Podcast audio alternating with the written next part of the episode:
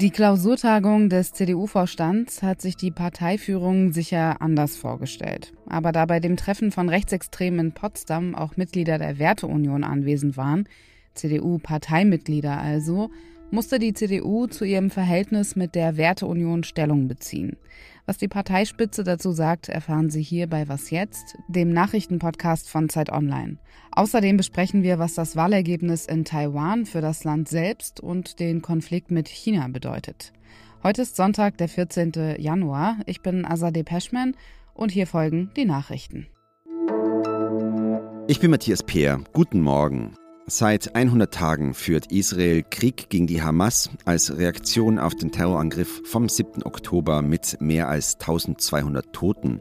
In einer Zwischenbilanz hat Israels Ministerpräsident Benjamin Netanyahu das Vorgehen seines Landes erneut verteidigt. Israel führe einen moralischen und gerechten Krieg gegen die Hamas, sagte er, und kritisierte die Völkermordklage gegen sein Land. Das Verfahren in Den Haag sei ein moralischer Tiefpunkt in der Geschichte der Nationen. Israels Armee kündigte unterdessen an, den militärischen Druck weiter erhöhen zu wollen. Ziel sei die Zerschlagung der Hamas und die Befreiung der Geiseln im Gazastreifen. Im Tarifkonflikt bei der Deutschen Bahn liegen die Positionen nach dem dreitägigen Streik nach wie vor weit auseinander. Eine Schlichtung lehnt der Vorsitzende der Lokführergewerkschaft GDL, Klaus Wieselski, ab. Das sagte er der Stuttgarter Zeitung. Er stellt nun weitere Streiks in Aussicht. Vom Prinzip her wird es länger und härter, sagte Wieselski. Zu einem unbefristeten Streik will die GDL derzeit aber nicht aufrufen, laut Wieselski aus Verantwortung für das Gesamtsystem. Redaktionsschluss für diesen Podcast ist 5 Uhr.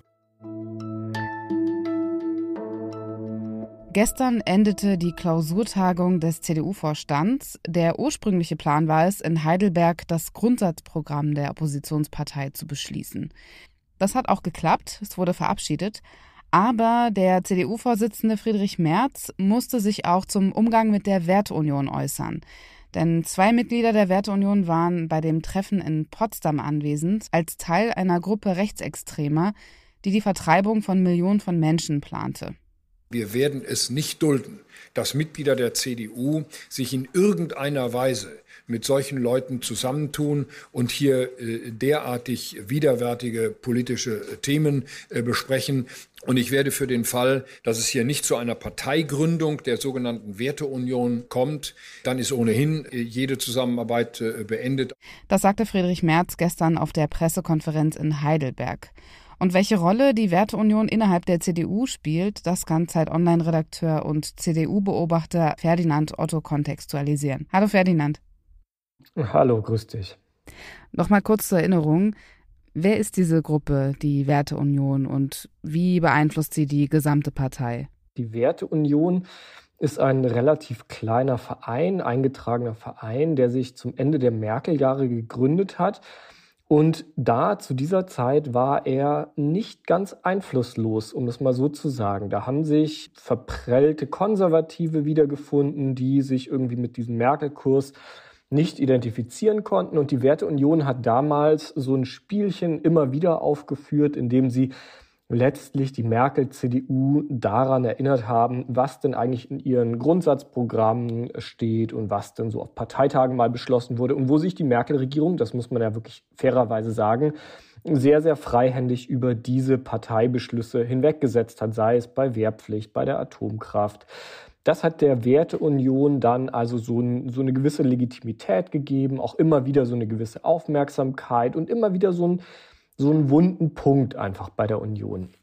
Und dann ist über die Jahre sind zwei Sachen passiert, die dazu geführt haben, dass dieser Einfluss auch auf die Öffentlichkeit und auf die Gesamtpartei letztlich verschwunden ist. Zwei Dynamiken. Einmal, die CDU heute ist einfach nicht mehr die Merkel-CDU. Es ist eine vollkommen andere Partei. Und dieser Friedrich Merz, Carsten Linnemann, CDU jetzt irgendwie vorzuwerfen, sie sei verkappte Sozialdemokraten, so dass das trifft einfach nicht mehr. Und das Zweite, was passiert ist, ist, ja, man kann das nicht anders sagen, die Werteunion ist völlig abgedriftet. Der letzte Vorsitzende als ein Beispiel, das war Max Otte. Das ist ein Christdemokrat, wir erinnern uns, der für die AfD mal als Bundespräsident antreten wollte und der dann auch aus der Partei ausgeschlossen wurde. Also das ist die Richtung, in die sich die Werteunion ähm, quasi selbst ins Ausgeschossen hat. Wie groß sind denn die Schnittmengen zwischen der AfD und der Werteunion? Ja, die sind äh, relativ groß, was auch damit zu tun hat, dass ähm, um Mitglied der Werteunion zu sein, muss man nicht äh, zwingend Mitglied der Unionsparteien sein.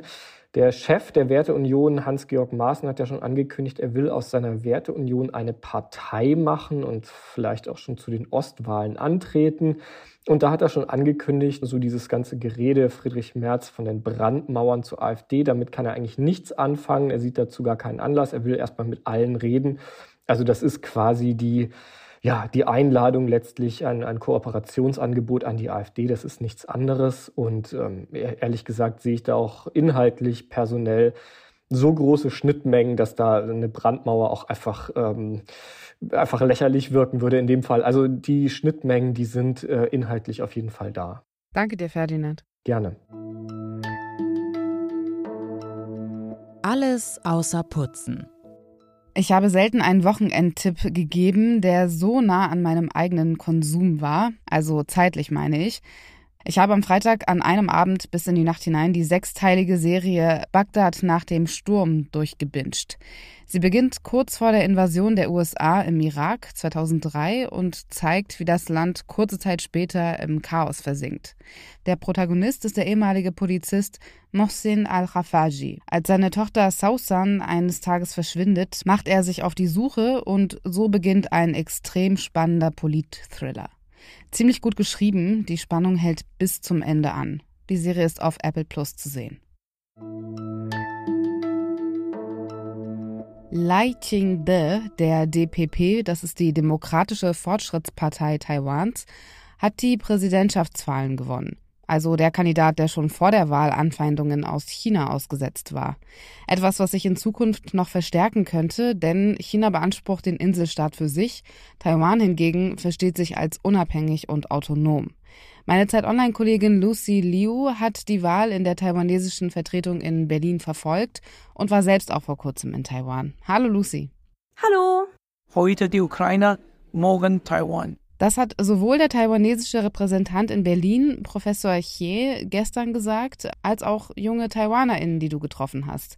Kannst du diesen Vergleich erklären? Taiwan hat konkret davor Angst, dass der große Nachbar China, wie Russland in der Ukraine, einmarschieren wird.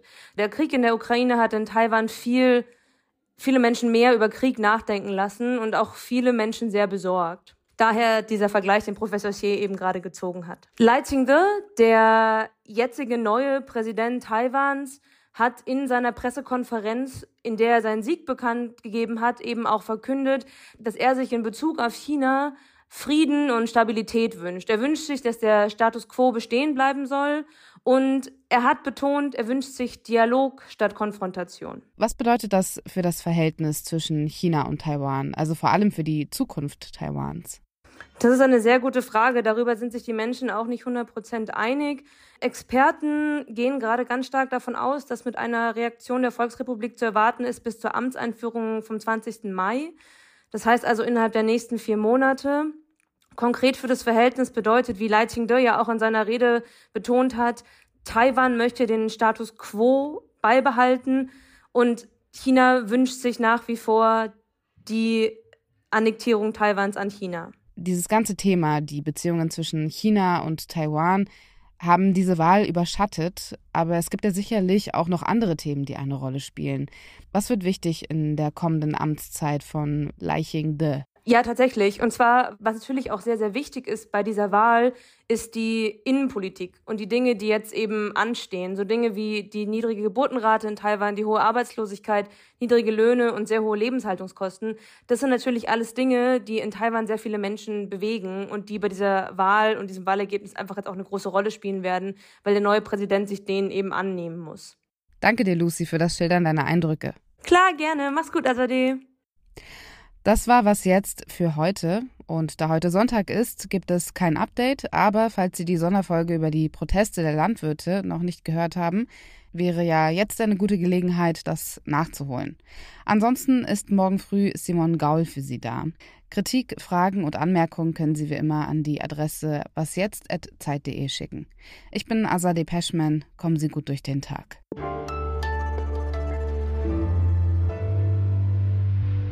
Und genau diese Angst besteht eben in Taiwan auch, dass China diesen Herrschaftsanspruch auf Taiwan beansprucht. Und, ah nee, scheiße, nochmal, Entschuldigung.